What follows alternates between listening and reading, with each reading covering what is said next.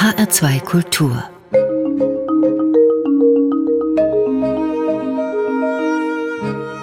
Doppelkopf Heute am Tisch mit Karl-Heinz Böhm, Gastgeber Peter Kemper. Vom Filmliebling zum Vater von Äthiopien, der Lebensweg des Schauspielers Karl-Heinz Böhm nahm im Mai 1981 eine entscheidende Wendung. Nach einer ZDF-Sendung von Wetten das flog er mit 1,4 Millionen D-Mark damals noch Spendengeldern im Gepäck. Erstmals nach Äthiopien und gründete kurz darauf im November 1981 die Hilfsorganisation Menschen für Menschen, kurz MFM, die er bis heute leitet. Seit fast 24 Jahren engagiert sich Karl-Heinz Böhm mit Leib und Seele für eine Verbesserung der Lebens- oder besser Überlebensbedingungen in dem armen ostafrikanischen Land. Und er verdankt dieser aufopferungsvollen Arbeit, die zum Bau von zahlreichen Schulen, Krankenhäusern, Brunnen, Brücken und anderen Einrichtungen geführt hat, unter anderem eine, wie er sagt, neue Sinngebung seines Lebens. Herr Böhm, ich freue mich sehr, dass Sie heute zu Gast sind in unserer Doppelkopfsendung auf HR2. Wenn man Sie heute mit einem Wort charakterisieren wollte, wären Sie mit dem Begriff Helfer einverstanden? Nein. Ich bin zwar im Sinne des Wortes äh, helfen, ist ja etwas, was sie untereinander tagtäglich tun, was also nichts Besonderes darstellt, aber ich würde es eher mit dem Begriff Mensch identifizieren ich bemühe mich und habe mich jetzt bemüht in den letzten 24 Jahren, äh, mehr und mehr äh, diesem Begriff nahezukommen, mit dem wir ja geboren werden und der für uns gleichzeitig eine sehr große Verantwortung ist, mit den Menschen, mit den sechs Milliarden, mit denen wir gemeinsam auf einem Planeten leben. Und äh, das ist auch trotz ungeachtet aller Medien, die sich in den letzten 30, 40 Jahren entwickelt haben, ist das noch immer nicht klar geworden, dass wir nur auf einem Planeten sind und dass wir damit auch mit den Medien heute ja alles wissen. Es ist etwas Neues passiert, was in meiner Kindheit, in meiner Jugend überhaupt nicht der Fall war. Trotzdem es schon das Radio in den 20 oder 30er Jahren gegeben hat. Aber kann mich sehr gut erinnern, als äh, ich so 10, 12 Jahre alt war, hat es einmal im Tibet eine Dürrekatastrophe gegeben. Und äh, bis man hier überhaupt etwas davon erfahren hat, hat es Monate gedauert. Heute ganz gleich wie, wo, was, äh, sind ja Minuten später, sind ja bereits die ersten Bilder im Fernsehen. Und wir werden ganz zu schweigen von Internet oder wie diese ganzen Kommunikationsmittel heißen. Wir werden ja mit allem konfrontiert, was auf diesem gemeinsamen Planeten ist, scheinen es aber bis zu einem gewissen Grad ein bisschen abzuschieben. Das Unbequeme wird nicht so gern gehört und äh, deswegen setzt man sich eigentlich nur mit dem auseinander, was man gerne möchte. Herr Böhm, ich habe Sie einleitend äh, nicht zuletzt deshalb gefragt, ob Sie sich als Helfer begreifen, weil Sie sich in der Vergangenheit immer kritisch äh, zu dem Begriff Entwicklungshilfe geäußert haben. Ja, was da, stört Sie daran? Da äußere ich mich deswegen so kritisch, weil äh, es ist zwar der Gedanke, Menschen helfen zu wollen, ist ein sehr richtiger und ein sehr guter. Aber man sollte es den Menschen ermöglichen, sich selber zu helfen und sich selber zu entwickeln. Nicht ihnen zum Beispiel, äh, sagen wir mal, in dem Kontinent Afrika, den ich da als gutes Beispiel nennen kann, in denen es 48 Staaten gibt, die ein halbes Jahrtausend lang äh, durch reiche, heute reiche europäische Industriestaaten und auch die Vereinigten Staaten von Amerika auf die brutalste Art und Weise durch den Kolonialismus unterdrückt worden und an jeglicher Form einer eigenen Entwicklung, was man zwar heute gern vergessen will, aber es ist der Fall gewesen, verhindert wurden. Und der Grund, warum diese Menschen sich in anderen Entwicklungsstufen sowohl gesellschaftlich als auch politisch, als auch kulturell, als auch wirtschaftlich, ganz gleich wie der Landwirtschaft etc. befinden, ist nicht etwa, dass diese Menschen dümmer sind und weniger äh, begabt oder intelligent, als wir es sind. Nein, es ist die Tatsache, dass sie einfach verhindert wurden, sich selbst zu entwickeln durch Gewalt, durch Armeen, durch Macht. Und äh, dass man dann, als das äh, zum Ende des Zweiten Weltkrieges, Ende der 40er Jahre zu einem Ende gekommen ist durch die Bildung der Vereinten Nationen und so weiter, dass man dann alles versucht, jetzt herauszufinden, die sogenannte Entwicklungshilfe, dass man den Menschen also hilft, sagen wir mal, mit unserem Fachwissen ihnen etwas zu bringen, was gar nicht in ihre Entwicklungsstufe reinbringt. Das lehne ich. Oder auch in ihre Kultur. Das ist sehr richtig. Was ich gerne haben möchte oder wofür ich äh, arbeite heute, ist, dass man versucht zu begreifen, erstens, warum sind die Menschen in solchen sozialen Notlagen? Zweitens, wodurch ist das entstanden und welche Möglichkeiten haben Sie, diese Menschen in einem Land wie zum Beispiel Äthiopien, sich selber aus diesen Notstanden herauszuentwickeln. Ja.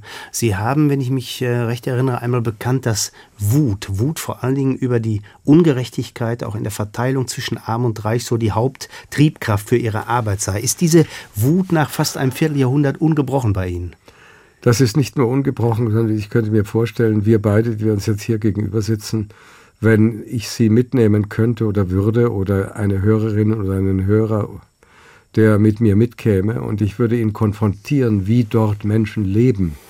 Und er sich darüber Gedanken macht, er oder sie sich darüber Gedanken macht, in welchem Überfluss wir hier leben und was hier unsere Probleme sind und was die Probleme, die existenziellen Probleme, die Überlebensprobleme dieser Menschen dort sind, dann würde man mich, glaube ich, sehr gut verstehen. Lassen Sie mich einen kleinen Sprung wagen, Herr Böhm.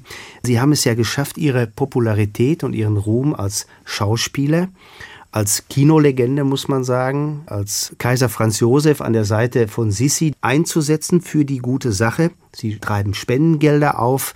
Sie machen die Leute mit dem Elend in Äthiopien und den immer wiederkehrenden Katastrophen bekannt.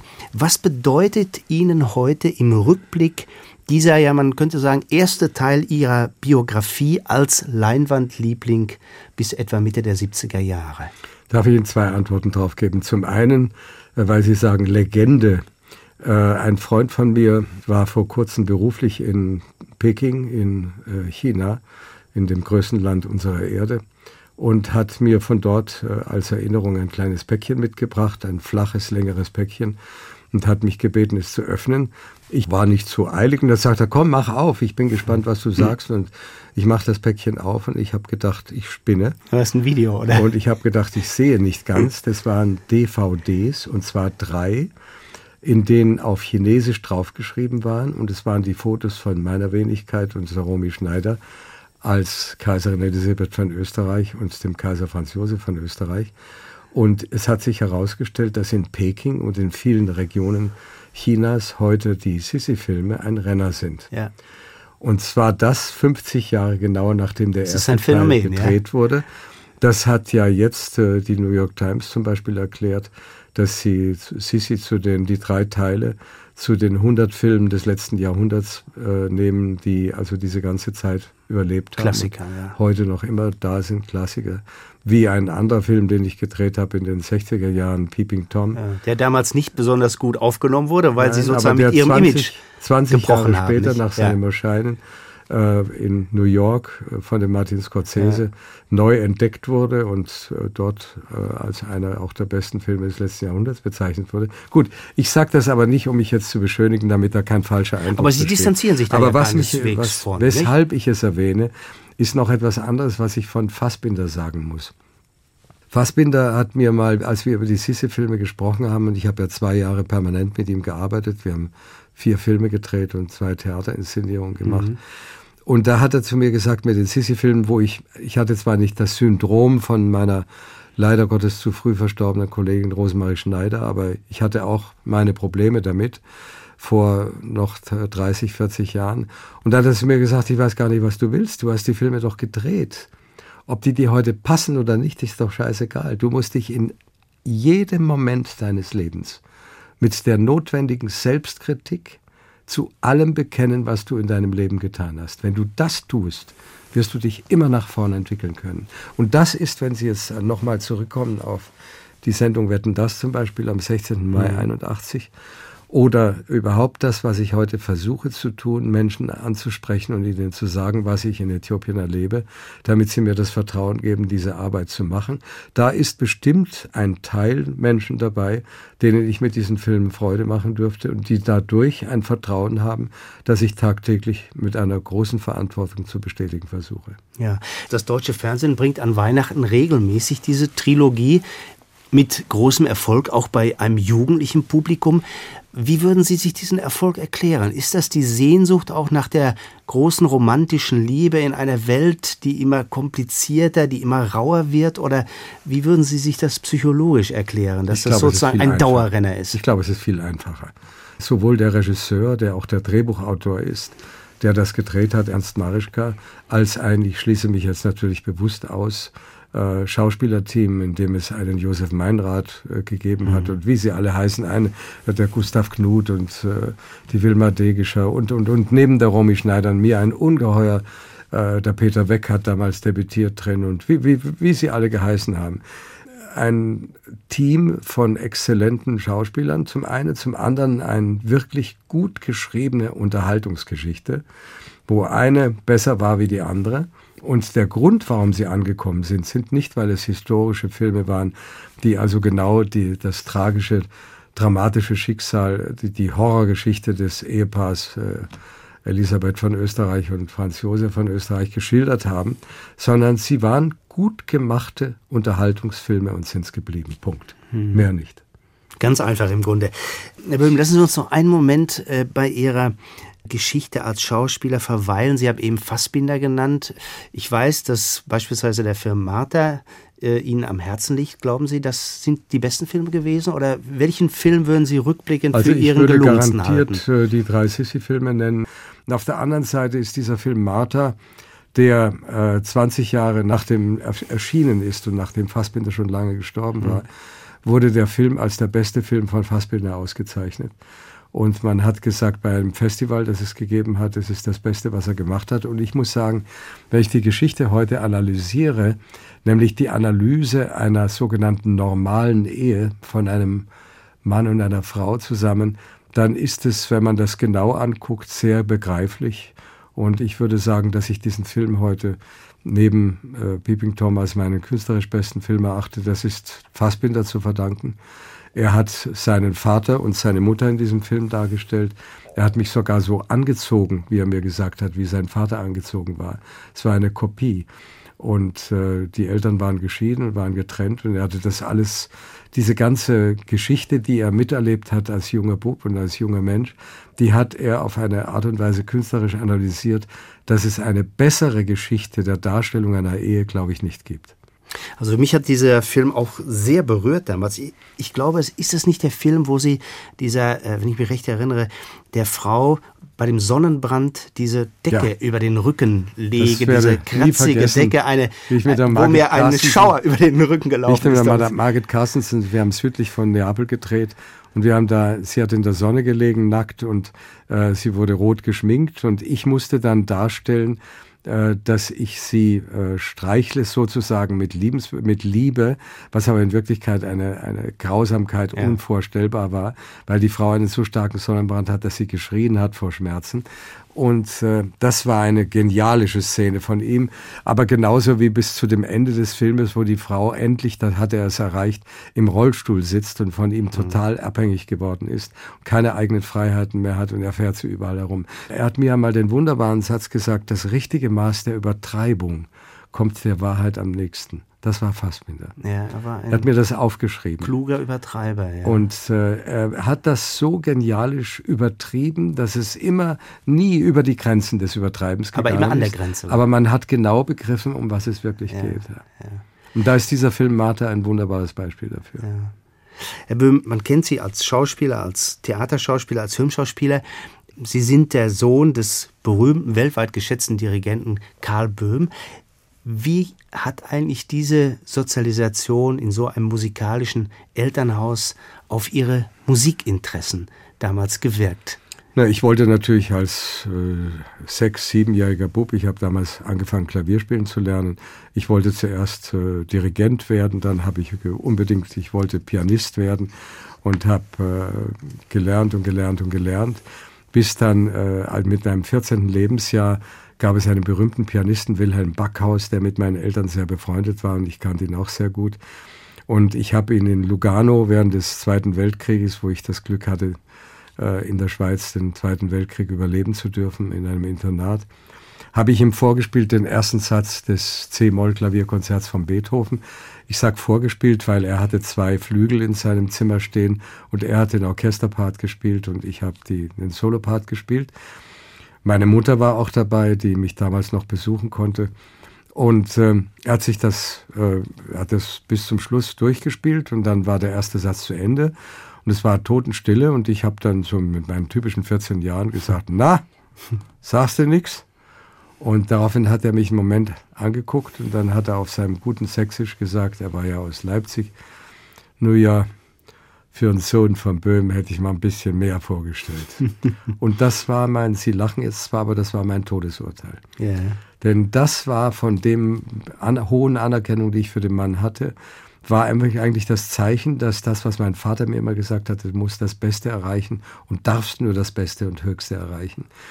Äh, das war für mich einfach die Sache, auf dem Weg kann es nicht weitergehen. Und ja. das hat mich dann letztlich zur Schauspielerei, die mich allerdings auch schon viel früher sehr interessiert hat, gebracht und auf die Idee gebracht, äh, Regisseur oder Schauspieler zu werden und hat dann letztlich meinen ganzen Lebensweg geplant. Und es war dann lustig, als ich 19, Anfang der 60er Jahre ein Haus in der oberhalb dem Luganer See hatte und dort ein paar Jahre gewohnt habe, kam dieser Wilhelm Backhaus, der damals ein sehr alter Herr war, zu mir und ich habe ihn an diese Geschichte erinnert und er hat sich zutiefst im Sinne des Wortes geschämt und sich entschuldigt bei mir, dass er das so gesagt hätte und er hätte es nicht so gemeint und so weiter. Dass er ihn sozusagen eine Musikerkarriere ruiniert hat. Ich bin ihm nur sehr dankbar, ja. denn er hat mich dabei auf einen sicher richtigen Weg gebracht in meinem Leben. Sie haben sich als erste Musik jetzt nicht Beethoven ausgesucht, sondern das Klavierkonzert Nummer 2 in B-Dur von Johannes Brahms. Ja. Und zwar den ersten Satz. Was bedeutet Brahms für Sie?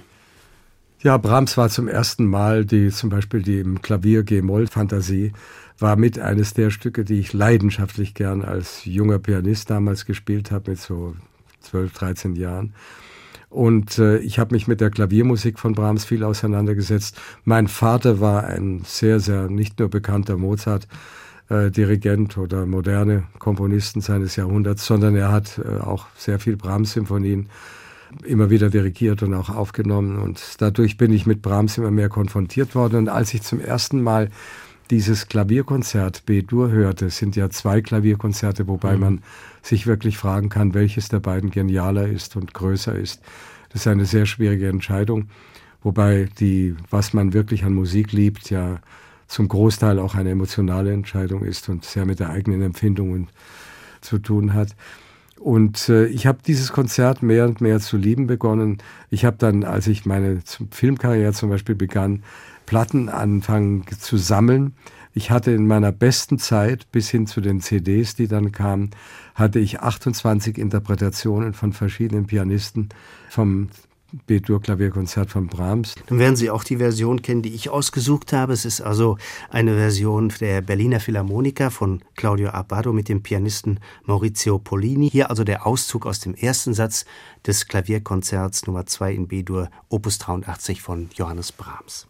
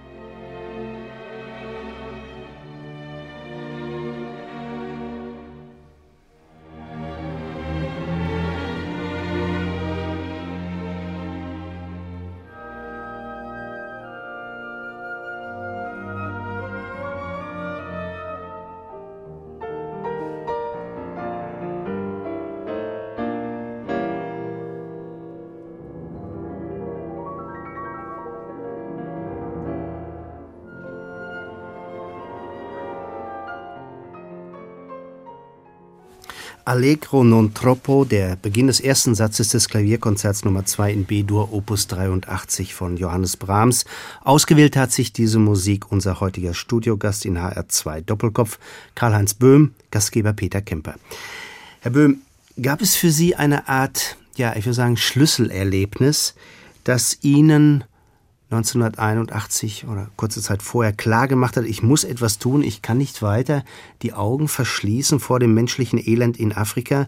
Sie waren damals ja schon einmal in Afrika gewesen. Also zum einen äh, ist die äh, 68er Revolution der jungen Generation reicher Leute, Kinder, die damals auf die Straße gingen und gegen ihre Eltern sozusagen protestiert haben. Das hat mich zutiefst äh, neugierig gemacht und äh, soziopolitisch angeregt, mir Gedanken darüber zu machen, warum. Und die Auseinandersetzung mit der Gesellschaft hat mich dann letztlich auch zu Rainer Werner Fassbinder gebracht, mit dem ich zwei Jahre äh, künstlerisch und auch menschlich zusammengearbeitet habe, was mein Leben, muss ich sagen, heute in der Retrospektive gesehen vielleicht mehr beeinflusst hat, als mein Vater das in seinem Leben getan hat. Zum anderen äh, gab es aber dann noch etwas, weil Sie kurz das erwähnt haben, ich habe, als ich in München an den Kammerspielen Theater gespielt habe, eine schwere Bronchitis bekommen und wurde von einem Theaterarzt mit Neckermann-Reisen, also relativ billig, nach Kenia geschickt in ein einfaches Touristenhotel. Da war so, ich war alleine dort und da war so ein netter Kellner dort, den ich mal gefragt habe, ein Kenianer, wo er wohnt. Und da hat er sich halb schief gelacht, habe gesagt, ob ich das wirklich sehen will. Sage ich, ja, ich würde gerne mal wissen, wo Sie wohnen. Sagt er, okay, ich bin morgen um 12 Uhr frei und warte mit zwei Fahrrädern vor der Tür vom Hotel. Und da hat er mich abgeholt und wir sind so eine Dreiviertelstunde in den Busch gefahren. Und ich bin zum ersten Mal, und deswegen erzähle ich das, konfrontiert worden, wie Menschen in Afrika tatsächlich leben. Und zwar nicht im Film oder im Video oder im Radio oder ich weiß nicht wo, sondern ich habe die Menschen gesehen, ich bin mit ihnen zusammengesessen und ich war so fassungslos entsetzt, wie ich das in Worten kaum beschreiben kann. Und das war bei mir der, äh, tatsächliche Auslöser, wenn Sie so wollen, dass ich mich interessiert habe für die Tatsache, über die ja nicht einmal in den Schulen oder Universitäten heute tatsächlich gelehrt wird, nämlich der Kolonialismus, der diesen Kontinent ein halbes Jahrtausend unterdrückt hat, sondern äh, ich wurde einfach neugierig und habe viel darüber gelesen und habe dann auf einmal Filme aus der Sahelzone gesehen und gesehen, wie das da Menschen andauernd an Hunger sterben. Konnte ich mir überhaupt keinen Begriff drüber machen. Mhm. Und äh, mehr, je mehr ich mich damit auseinandergesetzt habe, desto mehr wurde mir klar, einfach darüber zu quatschen und mit Gleichgesinnten am Tisch beim zehnten Bier zu sagen, wie beschissen die Welt ist, das hilft ja keinem.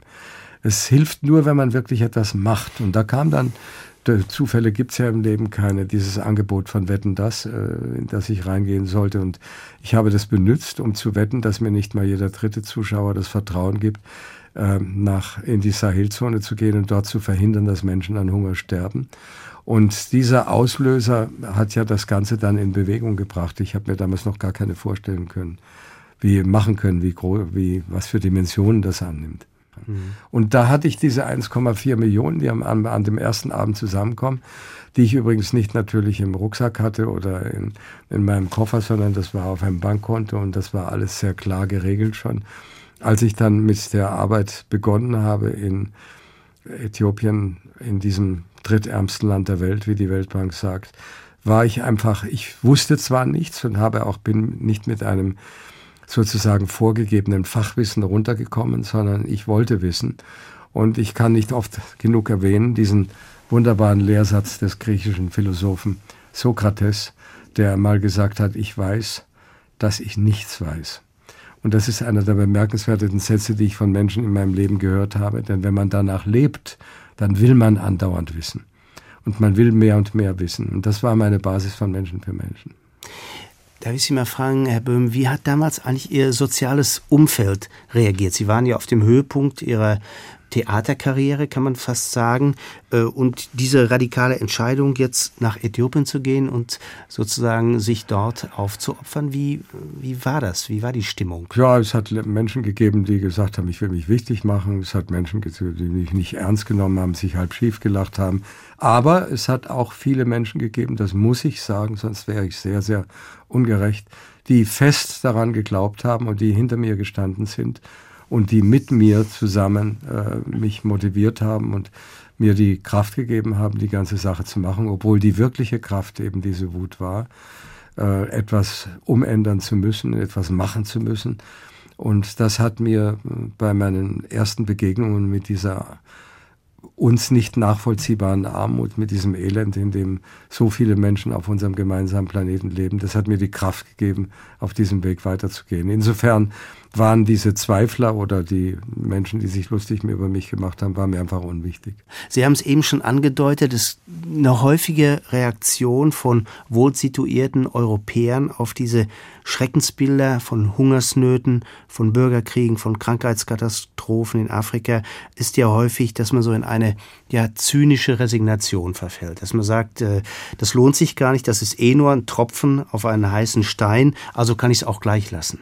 Was würden Sie diesen Menschen antworten?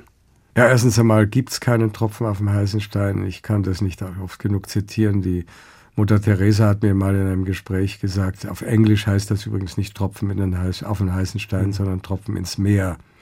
Und äh, da hat sie mir mal gesagt, das würde ja auch immer wieder gesagt werden. Und sie gibt als Antwort, wenn es den Tropfen nicht gäbe, dann gäbe es das Meer nicht. Und das ist auch vollkommen richtig, äh, denn äh, es ist nicht essentiell, ob ich jetzt einem Menschen helfe oder ob ich in der Lage bin, einer Million Menschen zu helfen. Das spielt überhaupt keine Rolle. Sondern, dass man etwas macht, dass man etwas in Bewegung setzt, das finde ich essentiell und äh, das hat mein Leben in den letzten 24 Jahren sehr entscheidend geprägt. Mhm. Herr Böhm, Ihre Hilfsorganisation Menschen für Menschen hat ganz konkrete und hat eine Liste ganz konkreter Erfolge aufzuweisen. Sie helfen zum Beispiel, den Zugang zu sauberem Trinkwasser zu verbessern. Sie haben fast 100 neue Schulen gebaut, wenn ich richtig Nicht fast. Oder das ist jetzt die 103. Die 103. ist eröffnet. Sie investieren in ökologische Nachhaltigkeit, indem Sie also verödete ja. Böden neu bepflanzen, damit die nicht wieder weggeschwemmt werden können. Sie bauen Krankenhäuser, Krankenstationen und Sie setzen sich nicht zuletzt für Kampagnen oder mit Kampagnen gegen Frühverheiratung, gegen die Beschneidung von jungen Mädchen für die Rechte der äthiopischen Frauen ein. Gibt es ein Projekt, auf das Sie besonders stolz sind? Zum einen muss ich sagen, ich bin glücklich, nicht stolz. Ich bin glücklich über alles, was ich machen konnte.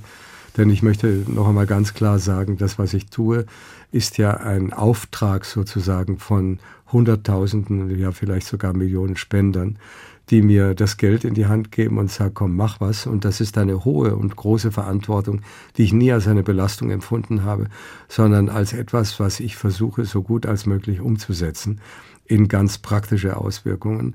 Und das äh, ist mir in diesen Jahren, in diesen Feldern, die Sie jetzt erwähnt haben, sehr gut gelungen. In vielen Dingen, dass man vielleicht mit dem einen oder anderen, wenn ich mir denke, dass ein Menschenleben zu retten, wo ich ein sehr gutes Beispiel sagen kann von einem kleinen Mädchen, das ich sterbend in einem Krankenhaus gefunden habe und dessen Leben gerettet wurde und das heute eine wunderhübsche 21-jährige Frau geworden ist. Wenn man äh, das nimmt, äh, ist es schon schwer, andere Vergleiche mhm. zu finden. Aber ich muss sagen, was Sie am Schluss erwähnt haben, dass es mir klar geworden ist, dass die Position und Stellung der Frau, die in Äthiopien etwa so ist, wie es bei uns vor 150 Jahren auch gewesen ist, dass die Stellung der Frau ein ganz wesentlicher Bestandteil der Armut des Landes Äthiopien ist und dass es eben diese entsetzlichen schädlichen Traditionen gibt. Das hat mich motiviert, ungeachtet der Tatsache, dass ich ein andersfarbiger Mensch bin und dass ich ihre Sprache noch nicht, ihre vielen Sprachen nicht spreche, äh, hat mich dazu motiviert, die Menschen zu bewegen, mit diesen Traditionen zu beenden. Und ich bei meiner letzten Reise in Äthiopien äh, vor wenigen Wochen, als ich zurückgekommen bin, habe ich zu meiner Freude immer wieder erlebt, dass die Menschen mir bestätigt haben, dass sie mit diesen Traditionen radikal aufhören und sie nie mehr äh, beginnen wollen, dass auch junge Mädchen mit acht, neun, zehn Jahren schon angefangen haben, dagegen zu kämpfen. Das heißt, ich habe da etwas als erster Mensch, und das darf ich reinen Herzens äh, ohne Übertreibung sagen, in Äthiopien in Bewegung gesetzt, was heute wirklich eine, diese beiden schädlichen Traditionen von Frauenbeschneidung und äh, Kinderheirat Schritt für Schritt zu einem Ende bringen wird. Und ich hoffe, dass ich noch alt genug werde, um zu erleben, dass es das wirklich nicht mehr gibt. Ich habe Ihnen in Vorbereitung auf unser äh, Gespräch gelesen, dass man Ihnen immer vorgehalten hat, Sie würden mit Ihren ja sehr erfolgreichen Initiativen in gewisser Weise auch die Aufgaben der äthiopischen Regierung entlasten. Das heißt, Sie von Ihren sozialpolitischen Aufgaben im Grunde dispensieren und deshalb wären Sie dort auch so willkommen. Treffen Sie solche Kritikpunkte? Nein. Weil wenn es mir gelänge, Dinge wie das, was wir vorhin erwähnt haben, oder andere soziale Strukturen, wie zum Beispiel den Bau von Schulen, damit Kinder die Möglichkeit haben, in die Schule zu gehen und eine Ausbildung zu haben und damit eine Entwicklung nehmen zu können. Wenn es mir gelingt, das alles zu machen mit dem Vertrauen dieser Menschen in, in Österreich, Deutschland, der Schweiz, dass sie mir geben und dabei die Regierung X, ganz gleich welche jetzt heute an der Macht ist, etwas findet, was sie sonst gar nicht finanzieren könnte, dann ist das nichts, wofür ich mich schäme, sondern wofür ich sehr glücklich bin. Man hat zum Beispiel festgestellt, ich habe das bei Gesprächen mit Bauern gemerkt, die über Zeitungslesen oder Medien überhaupt nicht informiert sind, die aber plötzlich zu mir kommen und sagen, du Karl, bei uns ist so viel heißer geworden, wir können uns gar nicht erinnern, auch in unserer Kindheit nicht. Auch unsere Großeltern und Eltern haben uns schon angesprochen, dass es früher so heiß war und dass es so wenig Regen gegeben hat. Das gibt's doch gar nicht. Also die klimatischen Veränderungen, über die wir hier immer in den Zeitungen so auf Seite zwei, drei oder was weiß ich lesen und die uns hier betreffen bis zu einem gewissen Grad, aber eben auch ganz radikal die klimatisch labilen Zonen der Erde, wie zum Beispiel die Sahelzone, äh, über die sind wir uns gar nicht klar. Das heißt, wir haben eigentlich mit diesen Notsituationen viel mehr zu tun, als uns lieb sein kann. Mhm. Und Sie glauben, dass dies auch einer der Hauptgründe dafür, dass äh, Äthiopien trotz der vielen Hilfsprogramme bis heute ja fast ein Symbol für Hunger, Hungerkatastrophen ist? Also wenn ich die äh, Hilfsgelder, die Äthiopien äh, pro Jahr oder überhaupt im Verlauf der letzten Jahrzehnte bezogen hat, vergleiche mit den Militärausgaben von Herrn Bush und seiner Regierung in den Vereinigten Staaten von Amerika, um einen Krieg im, um Öl im Irak zu führen. Und äh, wenn ich an diese Hunderten von Milliarden und Billionen von Geldern denke, dann äh, kann ich mich darüber eigentlich nicht unterhalten. Denn äh, wir sind, wir leben auf einem gemeinsamen Planeten. Und wenn ich denke, dass das Bruttosozialprodukt Äthiopiens etwa bei etwas knapp über 100 Dollar pro Kopf und Nase im Jahr liegt. Und dass bei uns in Deutschland zum Beispiel das hier äh, etwa knapp bei 28.000 Dollar liegt, dann sind das äh, krasse Unterschiede, über die wir uns nur Vorstellungen machen können, wenn man wirklich damit konfrontiert ist. Lassen Sie uns an dieser Stelle eine kleine Atempause machen und eine weitere Wunschmusik von Ihnen einspielen. Den ersten Satz aus Mozarts G-Moll-Symphonie. Was verbinden Sie mit dieser Musik, Herr Böhm? Mein Vater.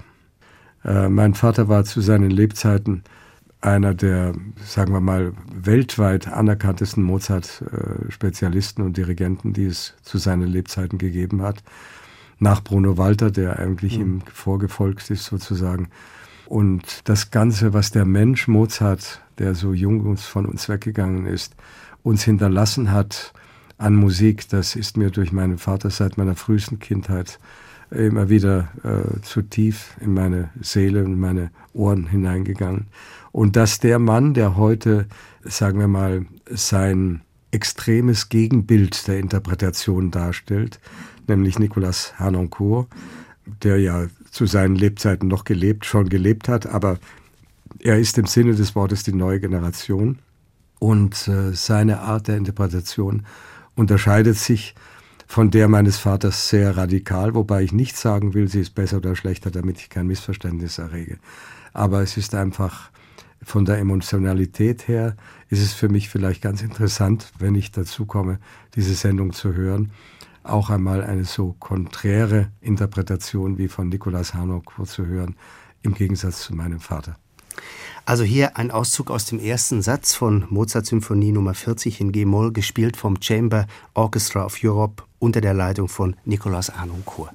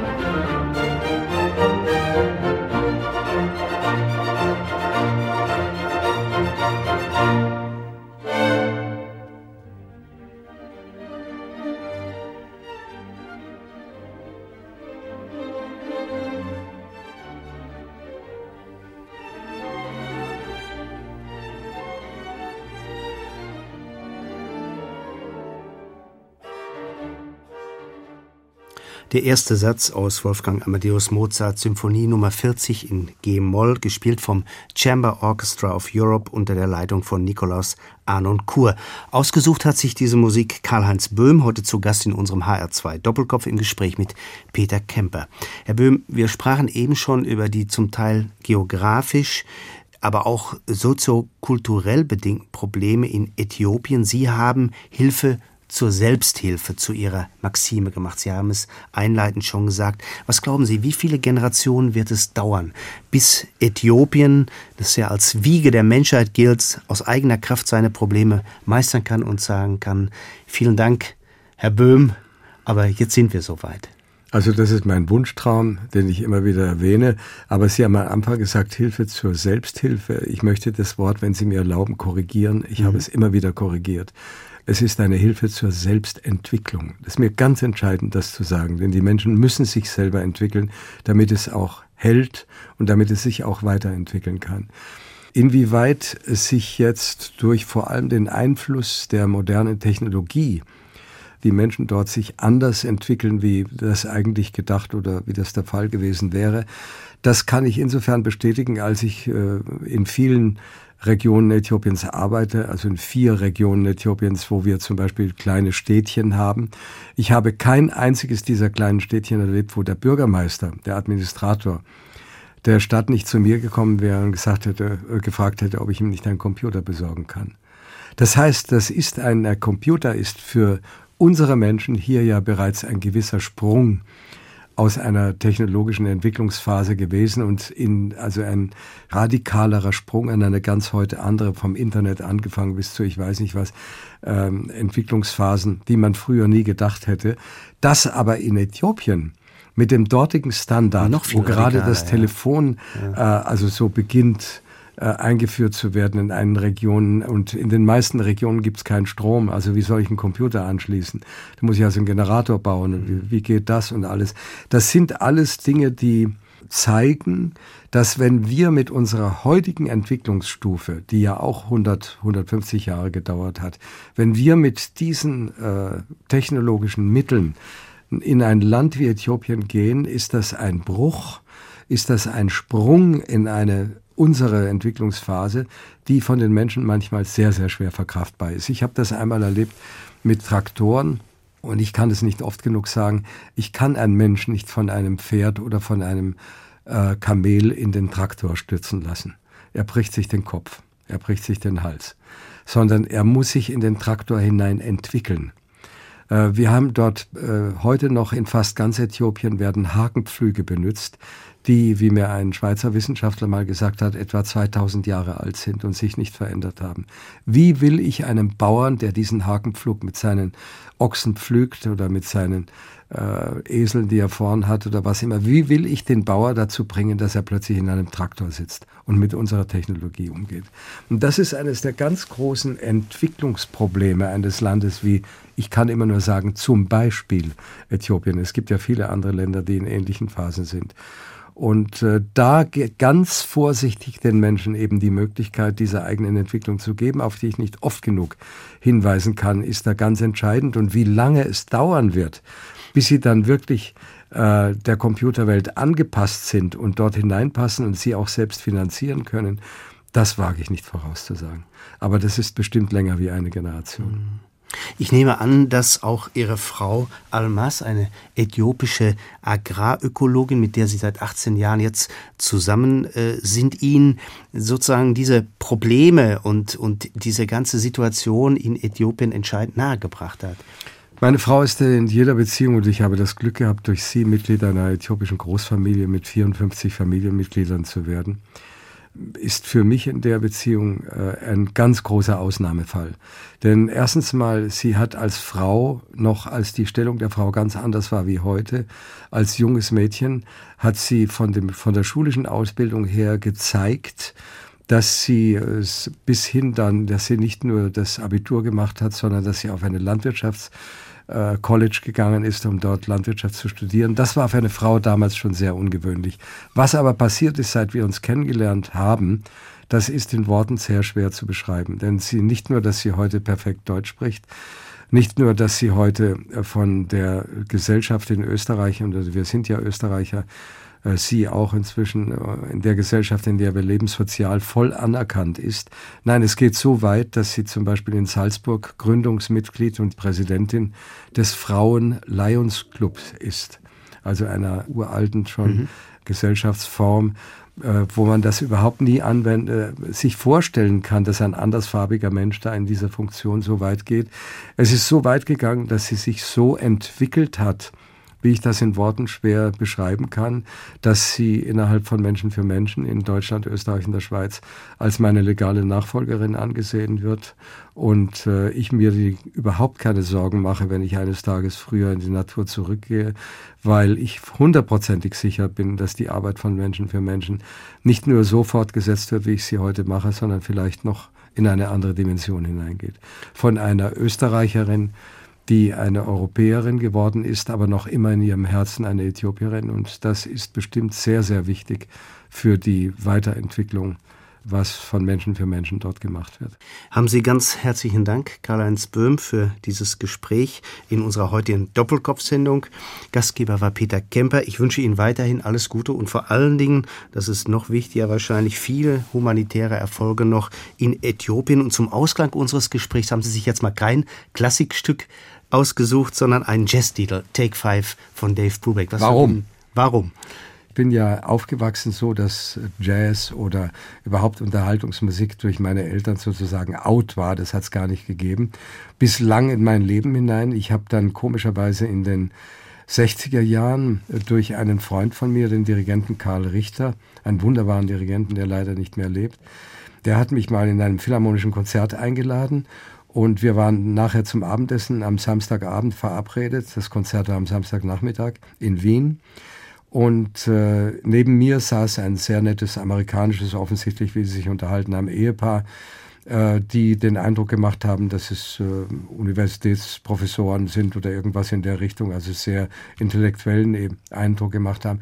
Und wir haben uns auch in ein paar netten Worten unterhalten. Und dann nach dem Konzert bin ich schnell runtergelaufen. Wir waren im Hotel verabredet mit dem Karl Richter, mit dem Dirigenten. Und der hat dann zu mir gesagt, du bist aber nicht böse, dass da ein Freund von mir noch dazu kommt, den du vielleicht kennst, Namen nach, den Dave Brubeck, den berühmten Jazzpianisten und äh, Jazzkomponisten, äh, einer der berühmtesten seiner Zeit. Und ich habe dann höflicherweise gesagt, nein, natürlich nicht. Und dann kamen plötzlich zur Tür rein die Ihr beiden Nachbar. Menschen, mit denen ich oben gesessen war. Und ich war ganz sprachlos. Im Verlaufe des Abendessens ergab sich, dass Dave Bobeck zu mir gesagt hat, ich habe morgen Abend ein Konzert im Wiener Konzerthaus, haben Sie nicht Lust dazu zu kommen? Und ich habe wieder aus Höflichkeit gesagt, na bitte, ja, obwohl ich noch nie in meinem Leben in einem Jazzkonzert war. Ich war damals so ungefähr 40, 45 Jahre alt. Und äh, genaue Datum kann ich mich jetzt nicht erinnern. Und an diesem Abend hörte ich auch dieses Stück, was in der Jazzgeschichte ein einmaliges ist, nämlich es ist in fünf Vierteltakt. Mhm. Es ist eines der wenigen Stücke, die es in der gesamten Jazzliteratur äh, gibt, sozusagen in der Jazzmusik. Und ähm, das hat mein Leben, was die Musikbeziehung betrifft, positiv verändert.